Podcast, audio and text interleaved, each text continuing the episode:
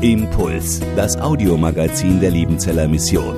Predigten, Veranstaltungen und Specials weltweit am Leben dran. Impuls zum Nach- und Weiterdenken.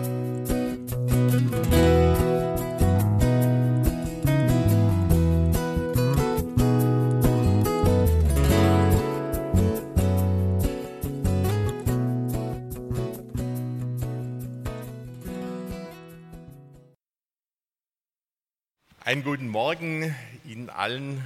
Herzlich willkommen. Schön, dass Sie sich haben einladen lassen und diesen Gottesdienst mitfeiern.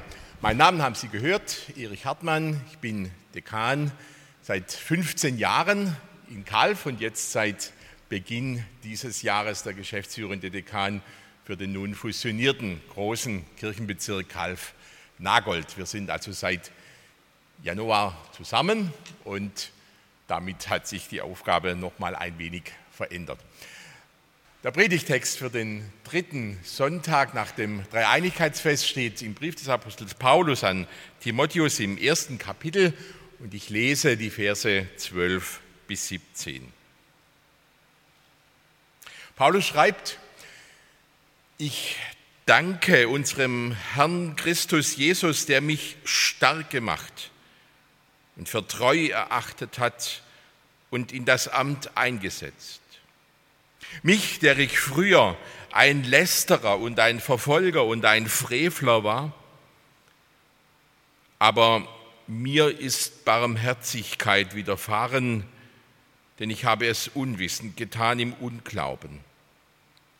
Es ist aber desto reicher geworden die Gnade unseres Herrn samt dem Glauben und der Liebe, die in Christus Jesus ist.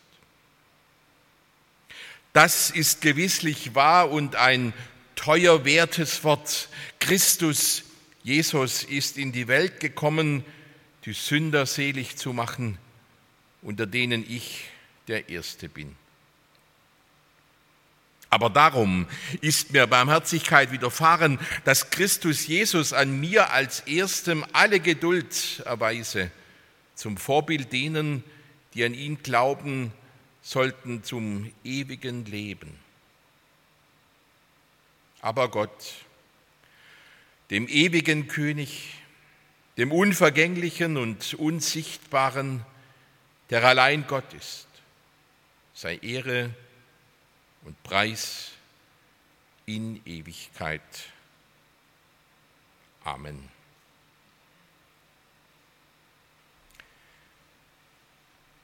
Herr, gib uns ein Wort für unser Herz und ein Herz für dein Wort. Amen. Liebe Gemeinde, da reitet einer im gestreckten Galopp auf den staubigen Straßen von Jerusalem nach Damaskus. Hass und Zorn stehen ihm ins Gesicht geschrieben, heiliger Eifer treibt ihn an. Er hat es eilig, seine Begleiter haben Mühe, ihm hinterherzukommen. Er ist einigen Leuten hinterher, die aus Jerusalem geflohen sind. Hastig mussten sie ihre sieben Sachen packen und sind aus der Stadt geflüchtet. Christen nannten sie sich Anhänger des Jesus von Nazareth. Stephanus, einer von ihnen, von ihren Gemeindehelfern, war gesteinigt worden. Angst, es könnte ihnen ähnlich ergehen, hat sie ergriffen. Darum nur weg aus Jerusalem. Irgendwohin, wo Polizei und Behörden großzügiger sind. Aber sie sollten nicht weit kommen, denn Saul ist ihnen auf den Fersen. Tassus Silizien ist er als Sohn reicher Kaufleute aufgewachsen, Schüler des berühmten Gesetzeslehrers Gamaliel und der ganze Stolz der theologischen Schule in Jerusalem mit der Aussicht auf eine glänzende Karriere. Aber jetzt hat er seine Bücher zurückgelassen. Im Augenblick ist ihm etwas anderes viel wichtiger. Er hat es auf die Christen abgesehen, auf jene Gesetzesbrecher und Frevler, am Glauben der Väter, jene Leute, die diesem Jesus nachgelaufen sind zu seinen Lebzeiten und die nun die abenteuerlichsten Geschichten erzählen. Er sei von den Toten auferstanden und sei der Sohn Gottes des Hochgelobten. Welch eine ungeheuerliche Behauptung, welch eine Lästerung des einzigen Gottes. Gefangen nehmen will er sie, verhaften und gefesselt nach Jerusalem bringen, damit sie angeklagt und verurteilt werden, damit ihnen das Lügenmaul gestopft und die Flausen ausgetrieben werden. Szenenwechsel. Derselbe Mann, von dem eben die Rede war, Jahre später. Paulus, so nennt man ihn inzwischen, steht am Hafen von Caesarea am Meer in Palästina, nun selbst in Ketten. Er soll nach Rom an den kaiserlichen Gerichtshof verbracht werden. Er muss sich verantworten und ihm droht die Todesstrafe. Alt und grau ist er geworden. Sein, entsagungsvolles Leben hat Spuren seinem Gesicht hinterlassen. Viele Male war er im Gefängnis gelegen, mehrmals hat man ihn ausgepeitscht. Regen und die sengende Sonne Kleinasiens haben seine Haut gegerbt. Fast die ganze damals bekannte Welt hat er bereist, da und dort hat er Hörer gefunden, hat Gemeinden gegründet und viele haben seinen Worten Glauben geschenkt. In manchen Städten aber hat man ihn mit Schimpf und Schande davongejagt, hat ihn ausgelacht und verspottet. Mit seiner Botschaft muss er sich nun vor dem Gericht verantworten. Volksaufstände hat er ausgelöst und darum Redeverbot bekommen. Die jüdischen Schriftgelehrten und Pharisäer, seine früheren Freunde und Weggefährten, hat er gegen sich aufgebracht. Sein Hab und Gut hat er drangegeben, seine Gesundheit ruiniert. Im zweiten Korintherbrief schreibt er von sich selbst, ich bin mehrmals im Gefängnis gewesen und häufig ausgepeitscht worden. Viele Male hatte ich den Tod vor Augen. Fünfmal habe ich von den Juden die 39 Schläge erhalten. Dreimal wurde ich von den Römern mit Stöcken geschlagen und einmal hat man mich gesteinigt. Dreimal habe ich Schiffbruch erlitten. Einmal trieb ich sogar einen Tag und eine Nacht auf dem Meer.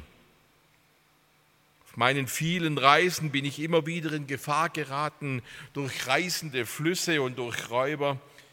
Ich wurde von meinem eigenen Volk bedroht, ebenso wie von den Nichtjuden. In den Städten wurde ich verfolgt, in der Wüste und auf dem Meer bangte ich um mein Leben.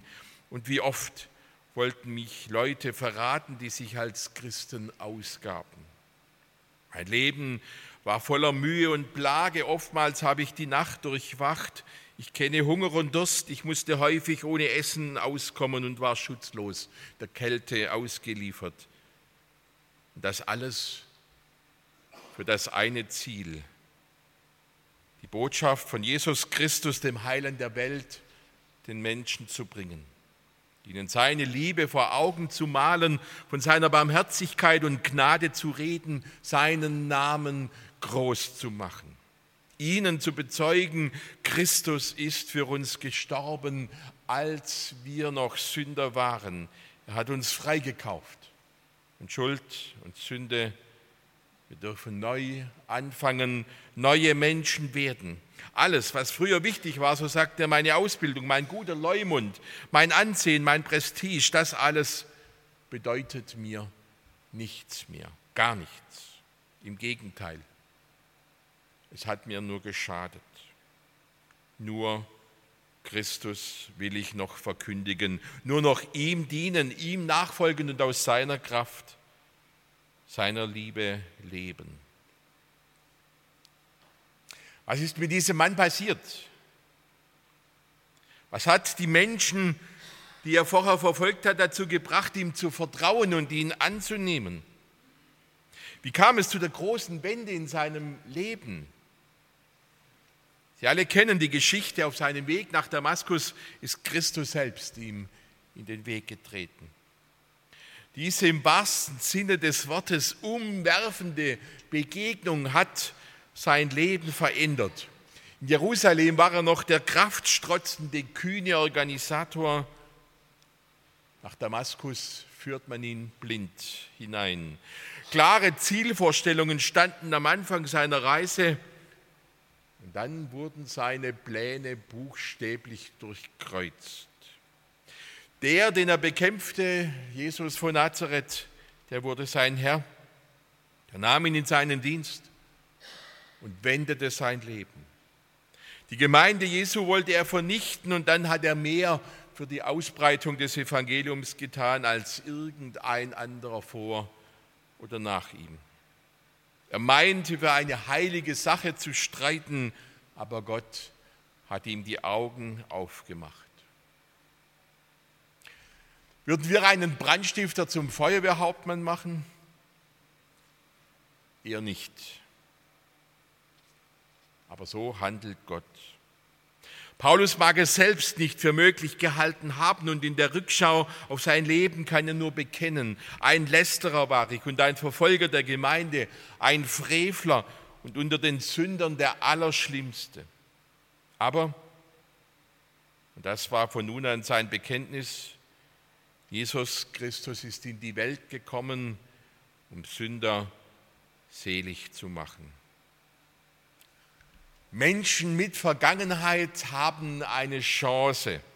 Versager sind willkommen. Die, die nichts zu bringen haben als ihre Schuld, ihre Sünde, ihre Ablehnung gegen Gott, die nichts vorzuweisen haben als leere Hände, die sind ihm recht. Paulus beschönigt nichts. Er leugnet seine Vergangenheit nicht. Er wiegelt nicht ab, aber das muss er auch gar nicht, denn gerade an ihm, diesem Menschen mit katastrophaler Vorgeschichte, soll etwas deutlich werden.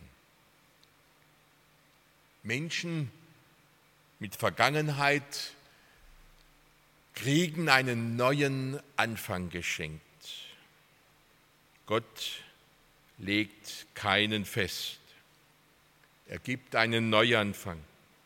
Und wenn es sein muss, immer wieder. Gott rechnet die Schuld und die Sünde nicht zu. Nicht, weil wir halt alle kleine Sünderlein sind und der ein Auge zudrückt. Nicht, weil Vergebung halt sein Geschäft wäre, sondern weil sein, Le sein Wesen die Liebe ist. Aus Liebe ist Christus in diese Welt gekommen. Aus Liebe hat er unter uns gelebt. Aus Liebe hat er das Leiden und den Tod auf sich genommen. Aus Liebe ließ er sich ans Kreuz schlagen. Aus Liebe ruft er heraus aus unseren Ängsten und Zwängen, aus unseren Sorgen und Nöten, aus unserer Schuld und unserem Versagen und sagt uns, mit dir will ich etwas anfangen. So wie du bist, bist du mir willkommen und bist wertvoll. Wertvoll für mich. Viel zu wertvoll, als dass du verloren gehen dürftest. Keiner darf verloren gehen und jeder Einzelne ist wichtiger als die ganze Welt. Der dritte Sonntag nach dem Dreieinigkeitsfest, liebe Brüder und Schwestern, ist der Sonntag der offenen Arme. So wie der Vater seinen verlorenen Sohn in die Arme schließt, der reuevoll zurückkehrt, nachdem er sein Erbe durchgebracht hat, so ist auch Gott. Der Wochenspruch für die neue Woche unterstreicht es nochmals eindrücklich. Wir haben ihn gehört. Der Menschensohn ist gekommen, zu suchen und selig zu machen was verloren ist. Um gefunden zu werden, muss ja einer da sein, dem ich fehle. Für mich ist das ein zutiefst tröstlicher Gedanke, dass Gott jeden Menschen kennt. Dass einer da ist, der mich vermissen wird, selbst dann, wenn keiner mehr nach mir fragt. Er hat meinen Namen in seine Hand geschrieben. Er gibt mich nicht auf. Selbst dann, wenn ich nichts mehr leisten kann und nicht einmal mehr weiß, wer ich bin. Für einen einzigen Verlorenen lässt der alles liegen und stehen und lässt die anderen zurück. Hand aufs Herz, vermutlich ist die Barmherzigkeit, die Liebe und die Vergebungsbereitschaft Gottes um so viel größer als bei uns. Wo wir Grenzen ziehen, ausgrenzen, weil uns andere mit ihrem Lebensstil, ihren Prägungen, ihren Interessen oder ihren Neigungen vielleicht sogar abstoßen, uns zuwider sind. Da hält er längst seine barmherzigen Arme weit offen.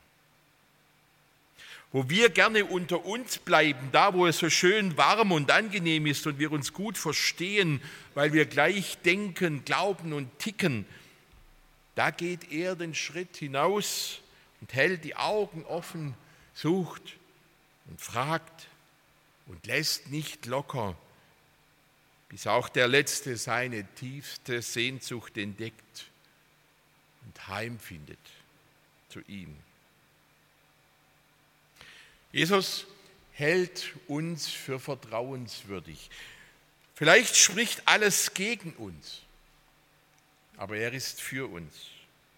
Auch wenn es Zeiten in unserem Leben gegeben hat, oder gibt, in denen uns Gott, Jesus Christus, die Kirche egal waren oder sind, obwohl wir vielleicht immer wieder mit den Achseln zucken und sagen, das kann ich doch nicht glauben, was da in der Bibel erzählt wird. Er will etwas mit uns anfangen, unserem Leben eine neue Richtung, ein Ziel geben. Er wartet nicht, bis wir ihn suchen, sondern er sucht uns selbst. So hat es Paulus erlebt. Und vielen Menschen zu seiner Zeit ist er so zu einem Vorbild geworden.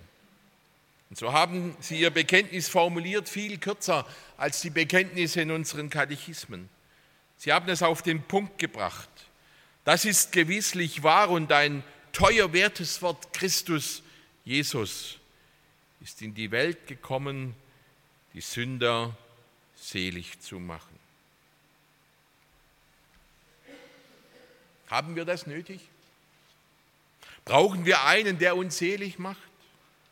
Sind wir nicht selber stark und groß genug? Wir nehmen unser Leben doch gerne selbst in der Hand, manchmal in allerbester Absicht, so wie Paulus auf dem Weg von Jerusalem nach Damaskus, verrennen uns in die eigenen Wünsche und Absichten und Ziele, wollen die Welt besser machen, aus den Angeln heben und setzen dabei auf die Kraft unserer starken Arme und auf unsere klugen Gedanken und stehen doch oft genug vor dem Scherbenhaufen unserer gescheiterten Wege. Bis uns der gekreuzigte und der auferstandene Christus in den Weg tritt und sagt, komm doch her, du, der du dich abrackerst und mühst, der du dich selbst rechtfertigen willst, dich verstellst vor all den anderen. Komm doch her, der du immer noch meinst, selber groß, selber stark, selber klug genug zu sein. Komm mit deiner Sorge, mit deinem Schmerz. Komm mit deiner Vergangenheit.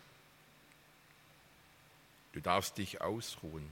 Du brauchst dich nicht mehr zu rechtfertigen. Ich mache dich gerecht. Du brauchst dir und anderen nichts mehr vorzumachen. Ich habe alles für dich getan. Du brauchst dich nicht mehr in ein gutes Licht zu rücken. Ich stelle dich in mein Licht.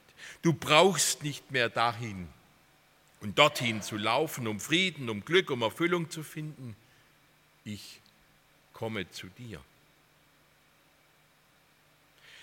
Wir wissen nicht, wie uns geschieht, wenn Christus uns sagt, mit dir kann ich etwas anfangen. Er vertraut uns und das nicht nur versuchsweise oder auf Probe, sondern ganz und bedingungslos.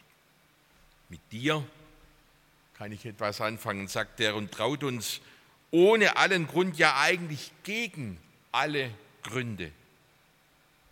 Darin besteht seine Liebe. So hat es Paulus erfahren und so ist er zum Vorbild geworden für viele andere. Und wir? dürfen dieselbe Erfahrung machen.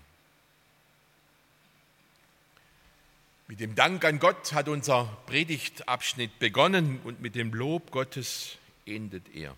Gott, dem ewigen König, dem unvergänglichen und unsichtbaren, der allein Gott ist, sei Ehre und Preis in Ewigkeit. Vielleicht, liebe Brüder und Schwestern, ist das die einzig angemessene Reaktion von uns Menschen auf das, was Gott für uns getan hat. Dank und Lob. Mehr können wir nicht dazu beitragen und mehr brauchen wir auch nicht zu tun. Gott danken für seine Barmherzigkeit, ihn loben für seine Größe und Herrlichkeit Mehr? Mehr erwartet er nicht von uns. Mehr sind wir ihm nicht schuldig. Aber auch nicht weniger. Amen.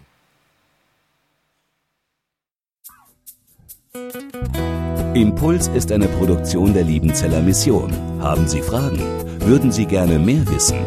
Ausführliche Informationen und Kontaktadressen finden Sie im Internet unter www.liebenzell.org. Die Liebenzeller Mission produziert ebenfalls das Fernsehmagazin Weltweit am Leben dran. Informationen zur Sendung und zum Empfang gibt es unter www.weltweit-magazin.de.